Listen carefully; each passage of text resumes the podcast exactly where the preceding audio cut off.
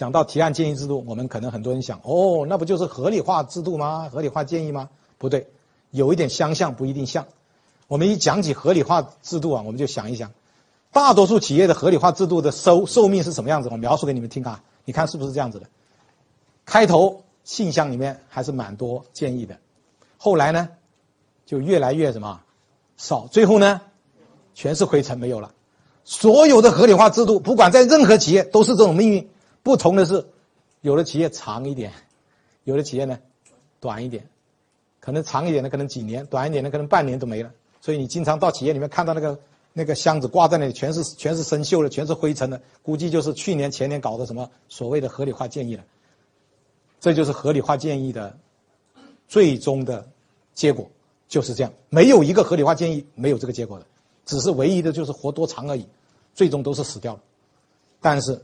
提案建议制度不会，提案建议制度怎么不会死呢？那好了，那我们就要了解提案建议制度的几个要点。第一，提案建议制度它是强迫的，合理化建议因为它是，它不是强迫的，慢慢就没人做了。怎么强迫法？这么强迫法？假设我们这里有一个工厂，这个工厂有三个车间，好，那么提案规建议制度就规定每个车间每个月。至少要有三个提案，只要少于三个提案，那么就要扣这个经理的提案奖金。我们给他发一点奖金，你要再把它扣回来嘛，对不对？好了，那么这个车间如果有三个组的话，这个车间主任就会把这把这个指标分分解下去了。每个组长每个月至少要有一个提案，没有提案扣组长的提案奖金。那好了，能不能再分到员工头上？这个月你要出一个提案，不出提案扣你的钱，要不要？不要了，到此为止。那么你只要这么做了，最后有没有提案上来？一定有。那个组长就跟兄跟那些组员说了：“各位兄弟啊，老大有难哦，要帮帮忙救救老大。你这么不搞，你们都不搞提案，我就被扣钱哦。”然后他甚至他会教员工怎么搞，他会他会指导他们搞。最后每个月至少就有九个提案上来，因为有三个车间嘛。至少有九个上来，因为没有人会被你扣钱的，因为钱扣他钱他就紧急，他急他就会做。我们不是为了扣钱，就让他做而已。你说一个组一个月搞一个提案不容易吗？东看西看，东看西看，总会找到一个提案出来吗？啊，这是强迫的，这是第一。第二，有人说强迫，那员工他不做呢？那你不能组长自己做啊？那么第二一招就是，我们为什么合理化建议？慢慢就没有了。有一个问题，合理化建议是这样的：被采纳了就有奖金，没采纳的呢没奖金。慢慢的，你说员工提的，我提了十个，被采纳比较多还是被枪毙比较多啊？枪毙比较多，枪来枪去，他就慢慢觉得，哎呀，提什么提啊？提来提去，从来没有一个采纳的，算了，不提了。慢慢的热情就浇灭了。那么，提案改善建议建议制度不是的，见者有奖。只要有提案就奖励，管他什么提案，只要见到提案就奖励。当然，既然是见者有奖，这个奖金肯定是什么高还是低啊？肯定是比较少的。关键不是奖金的问题，把他的名字挂到我们的公布栏上面。这个月提了提案的员工是谁谁谁，甚至把他相片都挂在上面。那个员工啊，特别低层员工看到自己相片挂在上面很威风啊。如果你企业有内部刊物的话，把它登在内部刊物上面去。我记得我们有一次。有一个员工，羞羞答答的找到我说：“李总，我想要十份我们的内部报纸，可以吗？”我说：“要来干什么？”他说：“我的相片登在上面了，我想寄回去给我们亲戚看一看，你看看你有没有激励作用？把他相片放在上面，啊，所以这种激励是很好的。另外呢，鼓励大多数人提案，提案有两个指标，第一个指标就是每一百个人多少件提案，这是一个指标。第二个指标呢？有多少人提提案？比方说两个部门，看哪一个部门好啊？两个部门都是一百个人，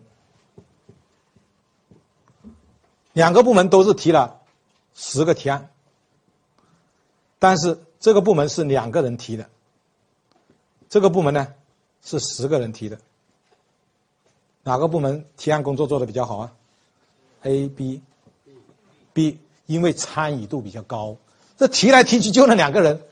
一个人更不行啊，所以有的叫做提案王，他没事干，整天挖空心思在找提案，但也好，但是最好是大家比较好，人多比较好啊。这是提案的提案改善的第二招。第三，凡是有采纳的提案，就要算它的经济效益。有了经济效益，予以中奖。好了，大家来想一想，什么叫中奖？比方说，这个员工这一项提案。一年下来算一年，在公司实施一年，帮公司省了十万块钱，奖多少钱算中奖啊？一年在公司做了一年，帮公司省了十万块钱，奖多少钱叫中奖啊？百分之十，算不算中奖？我们说追求双赢，我们说分赃要分匀，哈哈，你要九我要一，还说中奖我，这叫中奖吗？这不叫中奖啊！中奖要奖多少？百分之五十到百分之百才叫中奖。为什么？再怎么讲，公司都赚了。第二年呢？第三年、第四年呢？对不对？就讲一年啦，所以讲一年全讲给他都没过分的啦。但是大多数企业都不搞那么多的，老板心疼，一般是百分之五十左右比较多一点，百分之五十左右，对半分嘛，对半分嘛。我觉得百分之五十还是合理的。但是如果那个老板心态好的话，讲到百分之百效果最好。为什么第二年不给呢？要解释清楚哦。第二年。你要再想脑筋的啦！如果第二年我再给你，你就睡懒觉了，你什么都不做了，就坐在那里守钱了啦，所以对你无力了。所以第二年你再去想新办法，所以给一年就好了。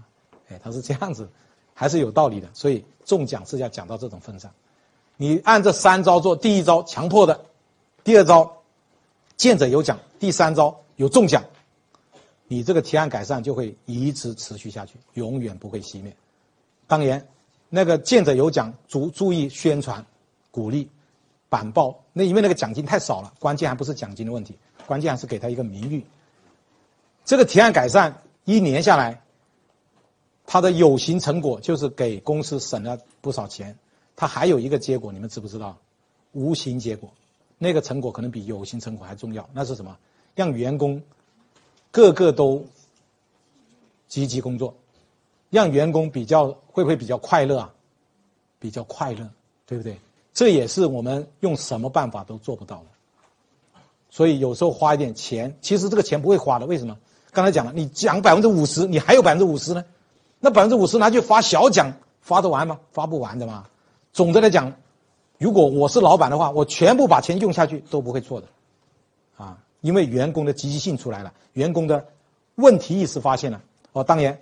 做这个提案改善还有一条漏讲了，就是要教员工一些方法，就教教他们怎么去找问题，比方说我们刚才讲的五 W O H 啊、四 M 啊，还有什么鱼骨图啦等等乱七八糟的方法，头脑风暴法啦，啊，什么剔出、重排、合并、简化啦，把这些方法教给他们。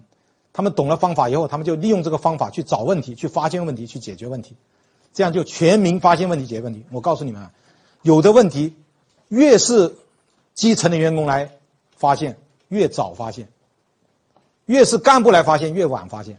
所以，如果每个人都发现问题，那我们做管理就很轻松了。所以，做提案建议制度啊，它不光光是为公司节约钱，最重要的是煽动了员工的工作激情啊，这也是一种。精神激励，也是一种精神激励，而且是一种很好的精神激励，公司不花钱的精神激励。所以各位回去以后，看能不能在自己公司做一做这个事情，啊，非常好的事情。啊，我在好几家公司做了，效果都很好，而且它可以长期坚持下去，不停的。